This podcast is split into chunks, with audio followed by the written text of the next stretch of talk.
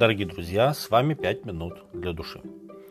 Организация Объединенных Наций определяет нищету как состояние человека, характеризующееся сильной нехваткой его основных потребностей, таких как продовольствие, питьевая вода, жилье.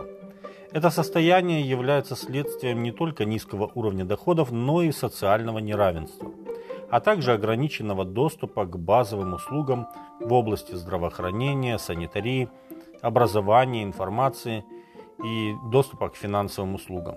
Если говорить более понятным и простым языком, это проживание менее чем на 1,9 доллара в день. И сегодня почти 10% населения Земли живет на доходы ниже этой суммы, то есть за чертой бедности. В некоторых состоятельных странах этот процент небольшой, в других очень высокий. Например, в некоторых странах южнее Сахары свыше 70% населения считаются нищими. Но правда такова, что при всех попытках побороть нищету в мире, нищета присутствует во всех странах нашей планеты. В связи с этим справедливы слова Господа, сказанные через Моисея. «Нищие всегда будут среди земли». Поэтому я повелеваю тебе, отверзай руку твою брату твоему и нищему твоему на земле твоей. Второзаконие 15.10. Часто, глядя на нуждающегося человека, приходит лукавая мысль, что он сам виноват, что он сам довел себя до такого состояния, что это все из-за его лени. Возможно, иногда это так, но не стоит торопиться с выводами – История знает времена, когда в течение одного дня люди оказывались за чертой бедности по независящим от них причинам. Например, из-за войны, природных катаклизмов, тяжкой болезни, ухода из жизни родителей и, как следствие, невозможности обеспечивать себя, а также по причине других несчастий. Наверное, в определении причины бедности в какой-то мере будет права Анна, жена Елканы, из повествования первой книги царств. Она говорит, Господь делает нищим и обогащает. 1 Царство 2.7. Но если посмотреть на явление нищеты поглубже, мы увидим, что Господь здесь ни при чем.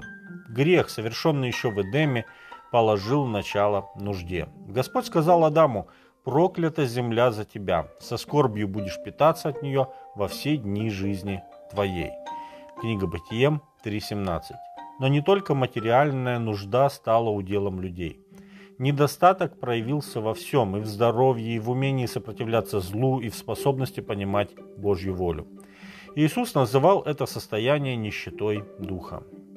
Однако Иисус в Нагорной проповеди сказал «Блаженны нищие духом, ибо их есть Царство Небесное». Матфея 5.3. Другими словами, нищета духа – это лучше, чем когда человек не имеет никакой духовной нужды. Если же мы читаем Евангелие от Луки, то мы видим еще одну проповедь, где он, Иисус, обращается к своим ученикам. «Блаженны нищие духом, ибо ваше есть Царствие Божие». Луки 6:21. Чтобы понять, что говорит Иисус, давайте вернемся к понятию нищета. Нищета – это зависимость от милосердия и помощи других людей – Повеление Господа благотворить им и заботиться о них должно всем нам показать важную истину. Сам себя грешник спасти не может. Он зависим от помощи извне. Благотворитель в таком случае прообразно показывает себе и просящему план спасения в миниатюре, потому что порой от нашей помощи зависит ни много ни мало жизнь конкретного человека, которого так же, как и нас, создал Господь. Он как бы являет ему Божий характер. И напротив, Соломон говорит, кто ругается над нищим, тот хулит Творца его. Притча 17.5. Эту же мысль подчеркивал и Иисус, говоря, когда делаешь пир, зови нищих, увечных, хромых, слепых, и будешь облажен, потому что они не могут воздать тебе, ибо воздастся тебе в воскресенье праведных. Луки 14 глава, 13 и 14 тексты. Апостол Павел говорил об Иисусе и о той нужде, в которой Он жил здесь. Благодать Господа нашего, Иисуса Христа в том, что Он, будучи богат, обнищал ради вас, дабы вы обогатились Его нищетою. 2 Коринфянам 8.9. Нищий духом человек будет не только просить Господа о помощи, но и с радостью ее принимать. Помощи в обогащении Божьим Духом. С вами были «Пять минут для души». thank you